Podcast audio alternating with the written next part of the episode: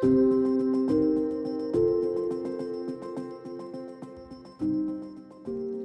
l'Ukraine s'est battue pour exporter les céréales lors de la fermeture de la mer Noire?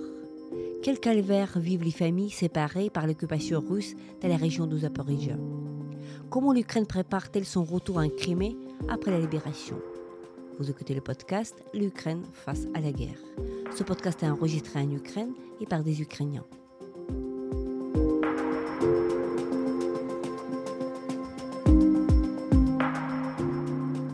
Dans ce podcast, nous racontons comment l'Ukraine continue à vivre et à résister face à l'agression russe. Nous proposons des analyses, mais aussi des témoignages. Nous essayons de vous faire comprendre l'Ukraine, son histoire, sa société et sa culture.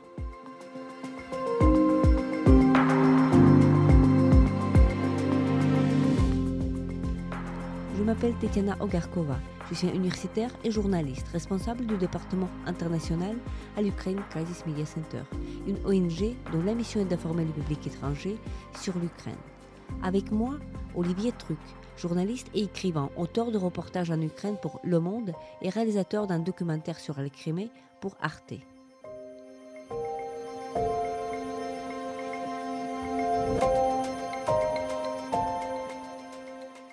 Bonjour Olivier, tout d'abord merci beaucoup d'avoir accepté notre entretien pour le podcast L'Ukraine face à la guerre. On te connaît comme journaliste, journaliste qui écrit pour Le Monde entre autres et qui euh, se déplace euh, régulièrement en Ukraine. Euh, tu as découvert l'Ukraine compris plutôt après cette grande invasion russe intervenue en février 2022. Et donc je voudrais que tu reviennes dans le passé, que tu nous racontes en fait à nos auditeurs comment est-ce que tu as découvert l'Ukraine lors de ton premier voyage? Bonjour à tout le monde d'abord et, merci de, m'inviter. Euh, oui, la, première fois que je suis venu en Ukraine, c'était en, juillet 2022, donc déjà quelques mois après le début de l'invasion euh, de, février 2022. Euh, et c'était la première fois que je me rendais en Ukraine. Je m'étais jamais rendu dans, dans, ce pays précédemment. et j'ai en fait euh, je venais, comme tu l'as rappelé, je venais euh, faire un, un, reportage, des reportages pour le journal français Le Monde. Euh, et j'étais venu avec un, un photographe depuis Paris et on avait travaillé avec des, des, des, des fixeurs en, en, Ukraine. Et le, le, premier gros sujet sur lequel j'ai travaillé à l'époque, donc il faut se remettre dans le, dans, l'époque. Il y avait à l'époque le, blocus de la mer Noire encore, qui était très très serré, et euh, donc avec l'impossibilité pour, euh, pour les, producteurs de céréales ukrainiens d'exporter leurs céréales euh, par ces énormes bateaux des ports d'Odessa ou autres. Et donc c'était l'époque où les, les, les producteurs de céréales cherchaient désespérément des nouvelles voies pour exporter leurs céréales et c'était ma mission en fait pour le journal d'essayer de, de, de, raconter ça, comment les Ukrainiens essayaient au milieu de ce chaos de trouver des alternatives au port de la mer Noire. Et donc j'avais suivi comme ça la route des, des camions puisque c'était la solution qui avait été trouvée parce que c'était problématique avec les, les, trains qui étaient bloqués un petit peu souvent sur les frontières de l'Union européenne, que ce soit la Pologne ou, ou la Moldavie ou les autres, les autres, euh, les autres frontières de, avec euh, l'Ukraine de l'Ouest. Et j'étais parti vers la Bessarabie, vers le, après Odessa, vers, euh, vers le, les petits ports de Ismaïl et, et. J'avais suivi donc ces dizaines de milliers de camions euh, qui, qui, se, qui se dirigeaient, qui convergeaient comme ça vers, euh, par cette unique route, euh, corridor qui traverse un petit bout de Moldavie, euh, et qui descendait ensuite jusqu'au Danube. Euh, et ça avait été donc mon, premier, rendez-vous, je dirais, avec, euh, l'Ukraine. Et j'avais rencontré là-bas, parce que j'étais sur la piste des, traders ukrainiens, essayer de comprendre comment ils organisaient ce chaos d'exportation de céréales. et je m'étais dirigé comme ça jusqu'à l'hôtel Bessarabia à Ismaïl, où beaucoup de traders étaient habiter, essayer d'organiser cette logistique. J'avais rencontré notamment là-bas, à l'époque, euh, heu, Oleksiy Vadadursky, heu, que j'avais, longuement interviewé, heu, 15 jours donc seulement avant qu'il soit tué par un missile à à Mykolaïv, heu, c'était le 31 juillet 2022 et j'avais été apparemment le le dernier journaliste à le à le rencontrer et donc ça avait été mon mon 1er rendez-vous avec avec l'Ukraine et c'est vrai que j'avais fait d'autres reportages à ce moment-là. J'avais fait un reportage sur, heu, un hôpital à Ouman aussi. J'avais j'avais fait, heu, un reportage avec un écrivain, heu, de romans policiers, heu, ukrainien aussi et cetera. Mais c'était vraiment sur les céréales que j'avais été qui avait été mon 1er grand rendez-vous avec l'Ukraine et quand on sait l'importance des céréales, heu, pour l'Ukraine, qui est un des principaux exportateurs de céréales au monde, c'était tout à fait passionnant et c'est un sujet d'ailleurs que je continue à essayer de suivre 1 an et demi plus tard, que je continue à suivre.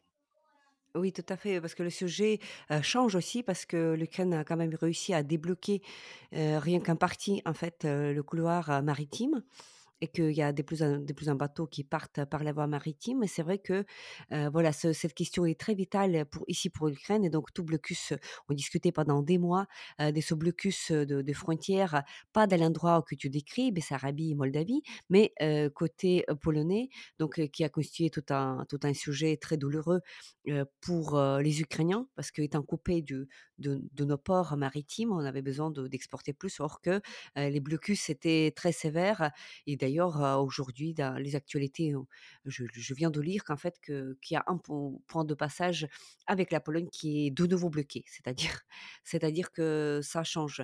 Donc dans ton voyage dans le sud, donc précisons pour nos auditeurs que voilà, donc on parle du sud en fait de cette, cette côte en fait qui qui est int interdite aux Ukrainiens. Donc il y a il y a aussi tu as vu, heu, quelque peu aussi les suites de, de cet écocide comme on l'appelle ici en Ukraine, qui était l'explosion du barrage de Kakhovka, en fait qui a inondé énormément, la région de, heu, Kherson, mais qui avait, asséché en fait, la région, plus haut en fait, à partir de Zaporijia parce que ça a changé en fait le le comment est-ce que quelles étaient tes impressions? Parce que tu as vu aussi de tes propres yeux comment c'était. Et moi en fait, j'ai été après donc à ce 1er voyage, bah, le barrage n'avait pas été n'avait pas sauté encore. Après quand je suis retourné la 2e fois, c'était en août et septembre 2022, heu, je me rappelle plus quand le barrage a sauté maintenant, mais c'était il a sauté plus tard. C'était juin 2023. C'est ça, voilà, donc à mon 2e voyage pour le monde, heu, j'étais dans la région de j'ai passé pas mal de temps dans la région de Zaporijia notamment, mais il y avait d'autres, d'autres problèmes, je dirais à l'époque. C'était la centrale nucléaire dont on parlait beaucoup, qui est à une 30-40 kilomètres de la ville de Zaporijia, heu, de l'autre côté du Dniepr, en face de Nikopol. Et c'était ça qui était la grande source d'inquiétude avec, heu, est-ce qu'il y allait avoir des fuites radioactives? Est-ce qu'il y y avait des bombardements à l'époque autour de la centrale, beaucoup, ça avait beaucoup il y avait cette délégation de l'Agence internationale de l'énergie qui essayait de se rendre sur place. Et donc Zaporijia, c'était vraiment un centre de l'attention à l'époque et quand je suis retourné après, heu heu, après donc le le quand je suis retourné, heu, ben, en juin d'ailleurs, en juin 2023 puisque j'étais revenu au départ pour, pour, le notamment pour, assister au au festival, du livre de Arsenal à Kiev, hem et j'étais reparti après dans la région de Zaporijia et c'est vrai que c'était, heu donc moi j'avais pas eu accès en fait à toute cette, heu j'étais allé sur la région de de Mykolaïv et cetera pour enquêter sur un un sujet, d'ailleurs toujours sur l'histoire des céréales, mais hem, j'ai pas touché vraiment du doigt cette histoire d'écocide, mais je je pense, on en parlait, c'est intéressant que tu en parles. D'ailleurs, tu poses la question parce que j'en parlais avec un un ami photographe avec qui j'ai travaillé d'ailleurs dans la région de Zaporijia et qui, et et on se faisait la réflexion que dans les dans les médias français notamment, on parlait extrêmement peu de ces problèmes d'écocide et ces problèmes de de lutte, heu, de problèmes environnementaux, heu, alors que c'est un problème tout aussi important pour les Ukrainiens, pour leur futur. Oui, tout à fait, c'était un problème Heu, vraiment magistral pour toute une région. Nous avons pu voir, heu, lors de nos voyages de nos propres yeux, à quoi ressemble aujourd'hui, par exemple, le lac de Kakhovka. À l'époque, c'était une espèce de grand lac à cause de ce barrage-là et comment, heu, tout cet endroit-ci est en train de se transformer en véritable désert. En fait, ça entraîne des problèmes de l'eau, d'irrigation, aussi pour les terres agricoles, mais tout aussi bien pour l'eau courante dans plusieurs villes. En fait, dans les villes telles que, par exemple, Nicopole, il y avait pas de l'eau courante pendant parce que l'eau provenait en fait de ce lac il y avait pas d'eau courante pendant 2 ou 3 mois. Donc on peut imaginer une vie dans une ville de plusieurs dizaines, de milliers d'habitants qui est absolument privée d'eau et qui dépend de de de de cette eau potable qui était apportée à l'intérieur de la ville avec des bouteilles. Donc tout ceci et en plus c'était un été et donc voilà, tout tout ceci est en train de se régler. On sait Nicopole était relié en fait, à une source d'eau mais en fait, après à Kherson, euh, bien sûr, c'est l'autre bout de ce même problème, c'est que plusieurs quartiers, de de Kherson, tels que par exemple Korabel, ont été inondés. Après la région la région de Kherson, celle qu'on n'a pas vue, d'ailleurs la rive, gauche de Kherson, on n'a pas vu encore parce que c'est encore occupé, mais heu, Olech qui est plus loin, les villages entiers ont été inondés et d'ailleurs, on n'a pas accès non plus au nombre de victimes heu, humaine. C'est-à-dire que on peut pas vérifier, mais on peut présumer que les gens on a vu quand même des photos des gens qui grimpaient jusqu'à leur toit, le toit de leur maison pour se sauver. Heu, il y avait des animaux qui ont été morts, heu, bah, des vaches, des chiens, voilà et sans doute aussi des des des humains et donc tout ceci considère un crime qui sera bon, on espère qu'il sera traité, plus tard. Tu racontais, je me rappelle une histoire, que tu avais étudiée avec beaucoup de de de patience et avec beaucoup d'intérêt aussi, une histoire d'une famille, séparée, c'est-à-dire il y avait un adolescent qui était séparé de sa famille. Est-ce que tu peux nous raconter Oui pour nos auditeurs et cette et histoire? ça c'était donc c'était au cours de mon deuxième séjour, en Ukraine, donc c'était, août-septembre, heu, 2022. J'étais à nouveau en reportage pour Le Monde et là, la mission principale qu'on m'avait confiée en tout cas, c'était de raconter un petit peu la, ligne de démarcation. Puisqu'à cette époque-là, il y avait l'unique point de passage entre la zone occupée et la zone libre, si on les appelle comme ça, c'était Vassilivka, c'était au sud de Zaporizhia où il y avait donc des convois de d'Ukrainiens qui venaient de n'importe où en Ukraine, qui voulaient passer en zone occupée pour différentes raisons, soit pour apporter des médicaments à une vieille euh, euh, grand-mère ou des choses comme ça, ou aller essayer de, de, voir quelqu'un, ou apporter de l'aide humanitaire. Ou... Et puis de l'autre côté, ça passait dans l'autre sens aussi, les gens qui venaient de Kherson, qui étaient en, encore occupés à l'époque, euh, ou qui venaient des zones occupées ou de Crimée, n'importe où, qui voulaient passer en zone libre, devaient passer par ce point de, de point, cet unique point de passage, donc euh, euh, qui était donc euh, à quelques quelques kilomètres au sud de, de Zaporizhia, Vassilivka.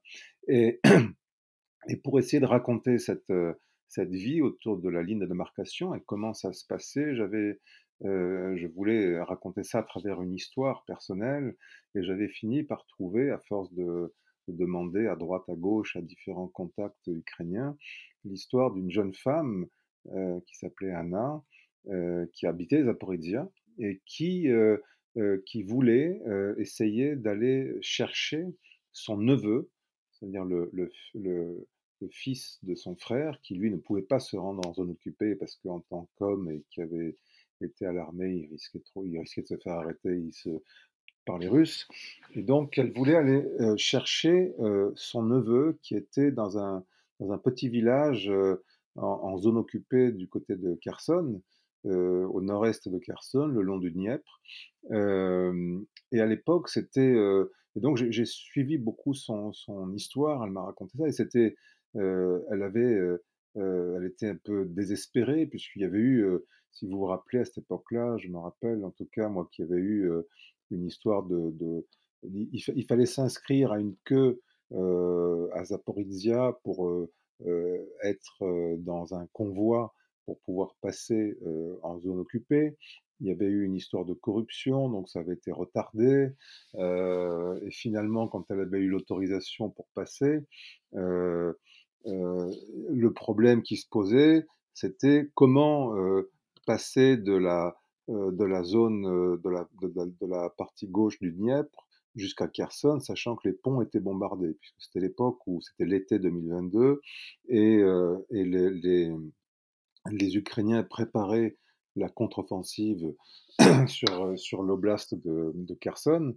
Euh, et donc les ponts, les ponts étaient régulièrement euh, bombardés pour empêcher les, les Russes d'amener des, euh, des renforts ou des munitions ou des armes euh, sur, la, sur, la, sur la berge de Kherson occupée.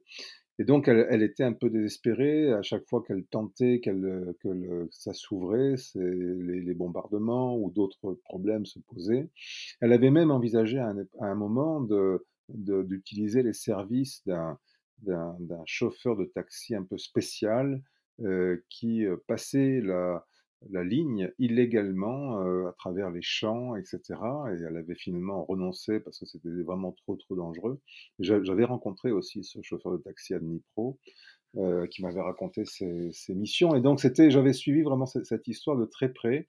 C'était très touchant parce que c'était une jeune femme qui avait à peine une trentaine d'années, mais qui avait une détermination qui était extrêmement euh, impressionnante, qui avait vraiment, euh, moi j'avais beaucoup admiré le courage de cette jeune femme. Et finalement, elle a, elle a pas pu profiter de ce, de ce, de ce convoi et elle a pu attendre la, chance qu'elle a eue en quelque sorte, c'est que euh, ensuite, à cette époque-là, en 2022, la contre-offensive ukrainienne a, a, été victorieuse. Ils ont libéré Kherson, qui, qui, a été libéré le, le, 11 novembre, mais le village où était son, neveu euh, a, avait été libéré dès le mois d'octobre. Et donc, elle était arrivée le lendemain, le, seulement le lendemain de la libération du village, donc juste après les, les troupes ukrainiennes. Il avait pu récupérer donc euh, son neveu Constantin et le ramener à Zaporizhia. Oui, donc c'était le gamin de 13 ans, 14 ans? il avait, il avait 14 ans, 14-15 ans à l'époque, donc je pense qu'il a 16 ans maintenant. J'ai voulu, je suis retourné à, je suis retourné en Ukraine euh, l'été, euh, l'été 2023. J'ai essayé de le rencontrer, euh, mais c'était, l'affaire était plus compliquée que ce que je ne pensais, et même pour cette jeune femme Anna, en fait, il y a eu un, alors je donne pas de nom de famille évidemment, hein, mais, mais disons qu'il y avait eu le, on ne sait pas exactement ce que ce, jeune adolescent a, subi dans, ce village pendant la période de l'occupation russe, mais de ce qu'Anna m'avait raconté quand je l'ai revu cet été, c'était que euh, son neveu était devenu silencieux. Et en fait, quand je suis retourné, si tu te rappelles, Tatiana, on est allé, euh, quand on est allé à Kharkiv euh, en novembre, en novembre 2023, et, j'y suis retourné en fait tout seul plus tard pour rencontrer les, des psychologues de Médecins sans frontières qui ont travaillé beaucoup dans la région de Izium après, après la libération d'Izium à la même époque, à l'automne 2022. Et justement, ces psychologues de Médecins sans frontières, donc c'était des psychologues ukrainiens pour la plupart, me racontaient qu'ils avaient été confrontés à beaucoup de cas justement d'adolescents qui, euh, après euh, avoir vécu en zone occupée, euh, plusieurs comme ça, se retrouvaient dans des situations où ils étaient silencieux, certains re recommençaient à faire pipi au lit alors qu'ils avaient 15, 16, 17 ans.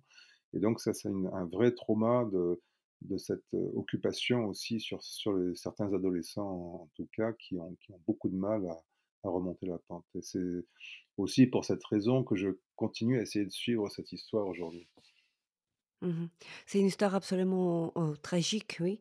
Et rappelons aussi à nos éditeurs que dans les territoires euh, occupés, Notamment dans la région de Kherson, il y avait, beaucoup d'enfants, qui ont été déportés, c'est-à-dire il y avait plusieurs méthodes, de le faire, plusieurs scénarios, mais le scénario le plus répandu était très facile. En fait, c'était le scénario où, les les familles, ont été invitées à envoyer, leurs enfants dans des espèces de de camps, de récréation, dans les colonies de vacances, comme on appelle ça, en Crimée, par exemple et donc, ça se faisait dans le contexte où les Ukrainiens approchaient la ville, euh, il y avait plus de bombardements. Alors les familles, voilà, donnaient leurs enfants pour qu'ils soient, qu'ils profitent un peu de la sécurité, un peu loin, plus loin d'une ville bombardée. Et ensuite qu'ils se sont retrouvés dans les situations où les enfants ne revenaient pas. D'abord, ça faisait 1 semaine, 2 semaines, mais finalement, voilà, ça ça arrivait que, voilà, les enfants revenaient pas et après, plusieurs cas les itinéraires sont très différents, mais plusieurs enfants ont été ensuite emmenés encore plus loin, en perdre la trace. Il y a, quelques centaines, si je me trompe pas, le chiffre actuel il se lève jusqu'à 500 enfants qui ont été retournés après cette déportation-là, mais le nombre estimé, heu, c'est-à-dire le nombre confirmé du côté ukrainien des enfants disparus, volés de cette sorte, il se lève déjà à 20 000. Or qu'on sait que, le nombre est peut être beaucoup plus, élevé parce que justement, il y a tout ce travail, de recherche, identification derrière et les familles, nous avons les rencontrées d'ailleurs à Kherson, les familles qui ont perdu leurs enfants de cette manière, ils ont en fait très peur d'en parler publiquement aux autorités ukrainiennes parce que ils ont peur d'être, persécutés parce que c'est comme s'ils avaient fait confiance à l'occupant en envoyant leurs propres enfants. Ensuite voilà, il y a tout ce complexe psychologique qui est là derrière et donc ça voilà, ça c'est une histoire qu'on on espère qu'on découvrira, des plans de chapitres qui sont très douloureux et donc j'espère que tu pourras, mmh, suivre cette histoire, heu, pour nous raconter la suite. Je continue, je continue et c'est vrai que pour pour rebondir sur ce que tu dis par rapport aux enfants, je me rappelle qu'en en septembre 2022, quand j'étais donc, Zaporizhia, à Zaporizhia où j'avais passé pas mal de temps dans dans la région, dans les alentours de Zaporizhia, on m'avait demandé j'avais fait pour Le Monde aussi un article sur la rentrée scolaire en Ukraine, le 1er septembre et et quand j'étais à Zaporizhia, je rencontrais, heu, en même temps beaucoup de gens qui venaient à l'époque, heu, on parlait d'un référendum qui serait organisé à Kherson, dans la région dans l'oblast de Kherson. Et j'étais souvent je passais souvent, tous les jours quasiment, heu, à l'épicenter de de Zaporizhia qui était cette espèce de grand parking d'un immense centre commercial où tous les tous les déplacés qui arrivaient de zones occupées étaient dirigés pour être enregistrés et cetera. Et donc je passais beaucoup d'heures chaque jour là-bas pour interroger les déplacés qui arrivaient de la région de la zone occupée, notamment de Kherson, hem et beaucoup racontaient que quand je préparais ce ce reportage sur la rentrée scolaire, notamment, ils racontaient qu'une des raisons pour lesquelles ils fuyaient, c'était que les Russes, heu heu, à Kherson, enfin dans l'oblast, heu, voulaient que les enfants aillent à l'école, russe et non plus à l'école ukrainienne. Ils disaient: «Si vous acceptez pas, vous aurez une amende. Si vous acceptez toujours pas, vous aurez une amende plus élevée et au 3e refus, on enlèvera votre enfant» et c'était vraiment la cette menace qui faisait que beaucoup de gens de la région de Kherson, heu, venaient en zone libre pour pour, heu, pour que leur enfant, à la fois ne soit pas dans l'école russe et surtout qu'on leur enlève pas leur, le leur enfant. J'imagine qu'il y en a sûrement qui ont qui ont subi ce destin-là. Mais ça, j'ai pas de sou Oui, tout oui, oui, nous avons vu, les mêmes, heu, les mêmes problèmes, heu, les mêmes histoires, heu, dans la région de Kharkiv aussi. Je me rappelle à Kupiansk, à Kupiansk qui était occupé, pendant et qui était libéré ensuite, lors de cette opération, brillante de de de l'automne 2022. Justement, il y avait, voilà, il y avait, les gens qui nous disaient aussi que les Russes menaçaient exactement comme tu dis, le même scénario. Donc d'abord une amende, ensuite, autre chose et ensuite, voilà, le risque de de d'enlever les enfants et justement, eux, ils avaient de la chance parce que la libération, de cette région-là, il a eu le temps justement, c'était en septembre et donc voilà, donc là, c'est c'est l'heure de rentrer et donc ils ont échappé en quelque sorte au pire, heu, durant ce moment-là. Heu, nous avons fait, heu, donc nous sommes déjà je parlais de Kupiansk, alors nous sommes déjà dans la région de Kharkiv. Alors parlons de Kharkiv. Nous avons fait, un voyage ensemble avec toi à Kharkiv en novembre 2023, comme tu as déjà mentionné et donc c'est une grande ville et qu'on qualifie une ville euro, une ville forteresse, une ville qui avait résisté malgré les bombardements russes, voilà, à l'occupation, qui a tout fait pour déf pour se défendre. Une ville qui est actuellement d'ailleurs encore, heu, rebombardée d'une manière, heu, quotidienne. C'est vraiment tous les toutes les nuits presque, heu, en ce moment-là où on parle. Quelles étaient tes impressions? Qui quelle était tes découvertes de la ville de de Kharkiv? Ouais, c'était la quand on s'y est rendu en novembre 2023, c'était la 1re fois que je m'y rendais. Et donc c'était le je m'étais déjà rendu dans le nord de l'Ukraine, près de la frontière russe, mais pas pas pas dans cette grande ville qui a une histoire tragique, qui a été, extrêmement touchée, qui a, qui a résisté de justesse à à l'invasion puisque on avait été voir ensemble notamment les, les les bâtiments où où les de la de de l'entrée de la ville où les Russes où il y avait une bataille, où les Russes avaient été, heu, avaient été pris, heu, sous le feu des des des Ukrainiens et finalement repoussés.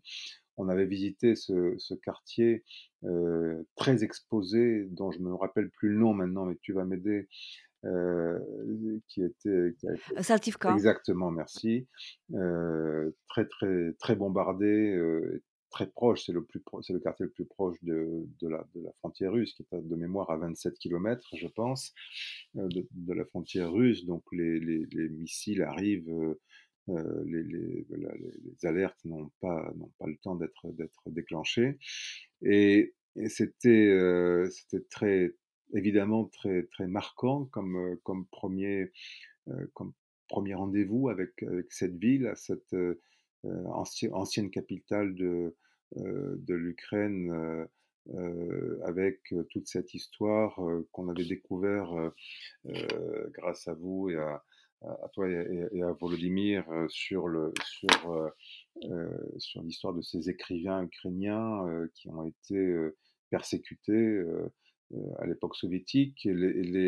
Donc on sent cette trace quand même d'une culture, heu, vibrionnante, heu heu, qu'on a essayé d'étouffer, et c'est ce qui est très impressionnant, je trouve aussi avec Kharkiv, c'est que et c'est sans doute ça, c'est sans doute pour ça que ça en fait une des villes symboles, je pense, de la de la résistance. C'est une ville qui est très russophone, mais qui est qui est qui n'a rien de, qui et ça a été sûrement une des erreurs aussi des des Russes de penser que parce que Kharkiv était russophone, ils enverraient des fleurs aux soldats russes. Et et la résistance de Kharkiv a été, heu, d'après ce que les témoignages qu'on a qu'on a eu des gens qui nous accompagnaient, a été exemplaire, heu et le fait que la ville soit, comme tu le disais à l'instant, soit bombardée actuellement, notamment régulièrement, c'est aussi le je pense que ça montre la façon dont les Russes veulent punir, cette forme de résistance et peut-être qu'ils punissent encore plus quand heu, les Russes considèrent qu'ils ont été trahis par des gens qu'ils considéraient comme étant des leurs, heu et c'est toute le je pense que c'est une grosse partie du malentendu de ce conflit, c'est que les les Russes n'ont pas compris à quel point les Ukrainiens devenaient Ukrainiens. Oui, donc c'est une ville russophone, mais voilà, justement qui qui a su résister et donc heu heu, on a beau dire que Kharkiv a résisté a résisté, heu, mais quand on la visite aujourd'hui, c'est vrai qu'on voit, une ville, qui est plutôt vide et donc même si les gens sont là, plusieurs, commerces donc c'était une c'était un centre, universitaire parce qu'il y avait énormément d'universités à Kharkiv, ce qui rendu impossible aujourd'hui. Il y avait le gros marché, d'ailleurs avec la Russie, voilà, qui n'est plus possible. Donc les voilà, donc l'économie de la ville, c'est très, heu, flou en fait. Comment est-ce que cette ville à 40 kilomètres, heu, de de de de peut vivre? Donc il y a des des questions, voilà, existentielles que se posent, devant cette ville qui qui reste une ville vivante, mais qui qui rencontre beaucoup de problèmes pour, se retrouver pour se retrouver une nouvelle identité, parce que cette image d'une ville forteresse, elle peut pas être, durer à l'éternité, il faudra se réinventer. Mais comment le faire? Donc c'est tout un débat et qui a lieu, actuellement. Je sais Olivier que tout prochainement va sortir, le, reportage, sur Arte que tu avais ré réalisé avec des collègues pour, pour Arte sur, ce que vous avez appelé le rêve, mmh, du Crimée. Est-ce qu'en termes, voilà, d'an d'annonce, tu peux tu peux nous raconter un peu plus, qu'est-ce que voilà, c'est un documentaire de 25 minutes. Qu'est-ce qu'on peut, voir dans ce film que vous avez fait? C'est un film qu'on a tourné il y a quelques semaines à peine. On l'a tourné au mois de janvier et on est partis 2 semaines avec un avec mon un caméraman, hem et l'idée, c'était vraiment de de raconter en fait, heu, le titre de le titre de ce documentaire de de de 24 minutes, c'est «Un rêve de Crimée», heu et c'est et c'est un on ra on raconte en fait, dans ce film, la façon dont dont l'Ukraine en dépit des, en dépit des, des contraintes, des problèmes, du front qui est figé, du manque de munitions, en, dépit de tout ce qu'on sait des difficultés euh, actuelles, comment l'Ukraine, malgré tout, euh, euh, prépare ce qu'on appelle la désoccupation de la Crimée. C'est-à-dire qu'à plein de niveaux, il y a différentes personnes dans différents endroits, dans différentes institutions, dans différentes unités qui travaillent autour de ça de cette idée. Et c'est vrai que c'est très surprenant comme sujet. moi, j'en ai entendu parler déjà il y a, pas mal de temps. en fait, quand j'étais venu en, en, août et septembre 2022 pour Le Monde, à l'époque, j'avais cette grande enquête sur la ligne de démarcation, mais j'avais un autre grand papier que j'avais fait, une grosse, grosse enquête que j'avais faite à l'époque, c'était sur les Tatars de Crimée. Donc mes premiers contacts avec, moi j'ai jamais été en Crimée, mais le, mes premiers contacts avec ce monde-là, ça, ça, ça, remonte à, cette enquête pour Le Monde et j'ai gardé des contacts, j'ai retrouvé des gens que j'ai revus à chacun de mes séjours en Ukraine. Je pense notamment à, à Tamila Tacheva, qui est la représentante du président, président Zelensky euh, pour la Crimée, euh, qui est elle-même elle-même euh, tatar de Crimée. et j'ai rencontré comme ça au fil du temps, j'avais rencontré évidemment Moussafa Djemilev, M. Tchoubarov et, d'autres, représentants éminents de, des Tatars de Crimée. Mais, et j'ai, rencontrant à chaque séjour Tamila Tacheva notamment, pour suivre un petit peu cette question-là aussi, savoir comment ça se passait, c'est elle qui m'a raconté qu'ils avaient mis en place ce plan qui consistait à constituer une réserve de 50 000 experts ou fonctionnaires ou de toutes sortes pour préparer justement le retour de l'autorité ukrainienne en Crimée le jour où, on ne sait pas quand, le jour où les Russes seraient jetés hors de Crimée. et je trouvais ça assez, assez fascinant et, j'ai décidé de, m'intéresser à ce sujet et, Arte a trouvé le, sujet passionnant aussi et donc on a décidé, ils, ont, décidé de, me faire confiance et, donc j'ai été faire ce, reportage. On a, fait le tournage donc en janvier. Là, je suis rentré. on a terminé le montage ben, hier, tout simplement. On l'a terminé hier, donc c'est tout neuf. Hier, c'était jeudi. Euh, donc, et le, documentaire devrait être diffusé en principe sur Arte le 17 février, donc dans quelques jours. Euh, et dans ce documentaire, on, va à la rencontre, on va bien sûr rencontrer Tamila Tacheva qui rencontre un petit peu comment il travaille. On suit euh, dans les locaux de, de la mission de la mission Crimée euh, une réunion euh, qui consiste avec euh, une trentaine d'experts, une, réunion du conseil de déoccupation, de désoccupation cognitive, c'est-à-dire comment on prépare aussi, comment les, les, les, les, autorités ukrainiennes préparent déjà à regagner l'esprit des, gens qui sera parce que la, la, la, la lutte c'est pas pour euh, récupérer la Crimée c'est pas seulement une, un combat militaire c'est aussi ce sera un combat de à, plein de niveaux euh, de regagner l'esprit des gens de les, de les remettre dans un dans le monde ukrainien comment il y avait par exemple des gens qui nous racontent comment ils essaient de réfléchir déjà à euh, l'apprentissage des langues pour comment ramener les Criméens à, l'usage de la langue ukrainienne. Donc c'est toutes ces questions qui sont déjà discutées aujourd'hui avec des tas d'experts. Il y a des rencontres, des, meetings en permanence. Donc ça c'est un des aspects qu'on va suivre comme ça. Et la, mission Crimée a déjà mis sur pied une quinzaine de programmes à l'université aussi. Donc il y a déjà des gens qui se forment, qui se préparent avec des niveaux master de gouvernance post-conflit qui se forment déjà à, euh, à, se préparer pour venir le jour où les Russes... Alors, personne ne sait quand, c'est ça qui est incroyable avec cette histoire, quelque part, qui est un peu même surréaliste, je dirais. Mais les gens se préparent déjà, il y a des gens, des étudiants qui se forment pour ça, euh, à la fois pour euh, revenir, euh, euh être prêts le jour où ce sera possible, être prêt, opérationnel, dès le premier jour de la libération. Donc ça, c'est très impressionnant, cette façon dont on essaie de préparer de façon euh, sérieuse, euh, démocratique, et cetera. Heu et à côté de ça, on a rencontré aussi dans ce documentaire, des soldats qui se préparent pour ça aussi, spécifiquement, qui rêvent de revenir en Crimée et qui qui forment des unités spéciales, et on a rencontré des gens qui sont déjà sur le front de Zaporizhzhia, des Tatars de Crimée, qui combattent déjà aussi. On a on a écouté un petit peu leurs leurs rêves justement et comment ils travaillent déjà aujourd'hui. C'est des unités de reconnaissance, de par drone qui font des des drones de reconnaissance ou des drones kamikazes. Donc on est allé les filmer dans la région de Zaporizhzhia.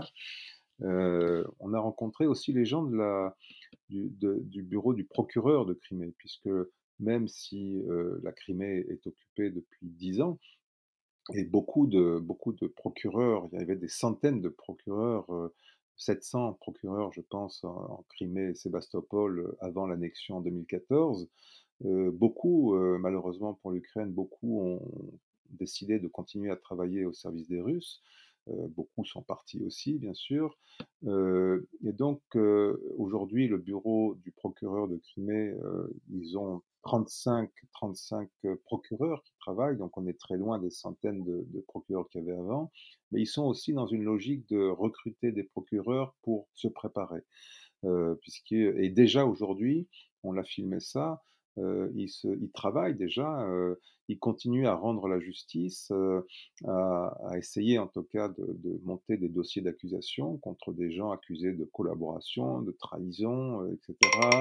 Les histoires de vol de, les vols de céréales qui transitent par la Crimée, donc ils et on a rencontré comme ça, on a suivi notamment un procureur qui est le directeur adjoint du bureau du procureur de Crimée, heu et qu'on a on a suivi son histoire. Lui-même est tatar de Crimée, heu, d'ailleurs, c'était passionnant.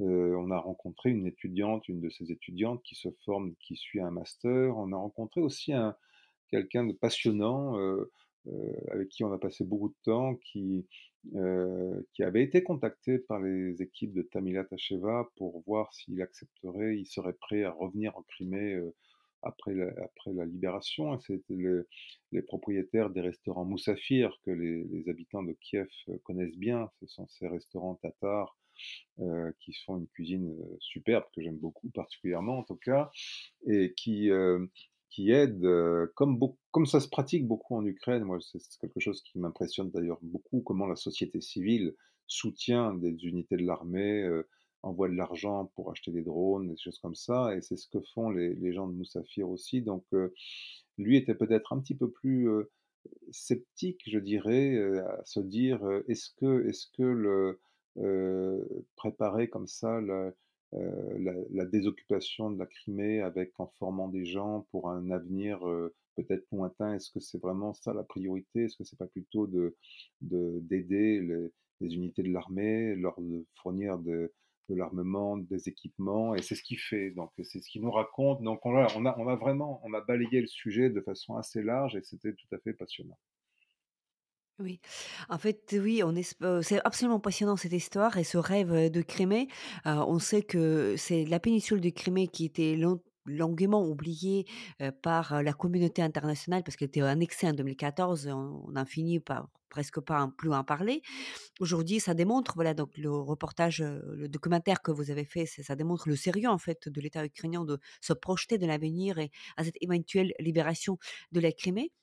Mais aussi en même temps, voilà, ça démontre que, heu, qu'en fait, ça c'est du sérieux et il faut se préparer, même si, côté militaire, c'est c'est compliqué. Je me rappelle, Valéry Zaloujny, commandant en chef de l'armée ukrainienne, ex-commandant en chef depuis quelque temps malheureusement, il a décrit dans son article que, la Crimée, c'est un de de de de de gravité de cette guerre. C'est-à-dire que voilà, c'est le centre en fait de cette guerre et donc sans cela, sans libérer la Crimée, la guerre ne sera pas terminée. Même si, bien sûr que côté militaire, tout n'est pas rose. On sait très bien que la contre-offensive de l'été 2023 qui voulait en fait, qui avait comme projet de s'approcher de la Crimée et elle n'a pas apporté des fruits qu'on espérait. Et donc rien n'est devenu plus facile aujourd'hui donné que les troupes russes continuent à se fortifier, à élargir de champs de mines et cetera et donc côté militaire, c'est très compliqué mais voilà, c'est le rêve qui, qui nous fait bouger. Et donc j'espère vraiment Olivier, qu'un jour, heu, avec la chaîne Arte sans doute, heu, vous allez pouvoir, heu, tourner une autre série, sur la Crimée, mais sur la Crimée libérée. Et donc que vous allez pouvoir voir comment est-ce que tout ceci, tout ce projet, qui est maintenant voilà, qui existe d'une manière virtuelle, comment est-ce qu'il prend place, comment il prend forme, en Crimée libérée. Et tu pourras enfin, justement visiter cette péninsule, heu, Ça a l'air ukrainienne, heu magnifique. On et a quelques images de fait dans le documentaire de de de Crimée qu'on a qu'on qu'on qu'on a pu qu'on a pu mettre et c'est vrai que le, mmh, à principe, on a on a décidé de continuer à suivre ce sujet aussi en sans doute pour Arte, donc on va le suivre au fur et à mesure, je pense, avec notamment les personnes qu'on a qu'on a rencontrées, qui sont qui étaient très touchantes dans ce documentaire, très généreuses et qui tous tous nous ont donné rendez-vous en Crimée d'ailleurs. Voilà, donc pour ma part, pour notre part, nous notre part, nous les Ukrainiens, on sera heureux d'être ensemble en fait, heu, dans cette découverte de la Crimée libérée. Merci beaucoup Olivier pour cet entretien, pour tout le travail que tu fais pour l'Ukraine, pour raconter ces histoires, heu, que tu rencontres dans notre pays, heu, qui est en guerre. Donc ce soutien est sans prix, il est très nécessaire. Merci beaucoup. Merci.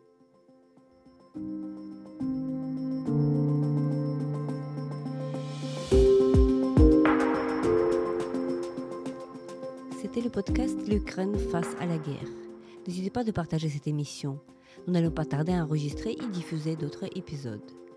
Je m'appelle Tetiana Ogarkova, j'étais accompagnée par Olivier Truc, journaliste et écrivain, auteur de reportages en Ukraine pour Le Monde et réalisateur d'un documentaire sur la Crimée pour Arte. Restez avec nous et soutenez l'Ukraine.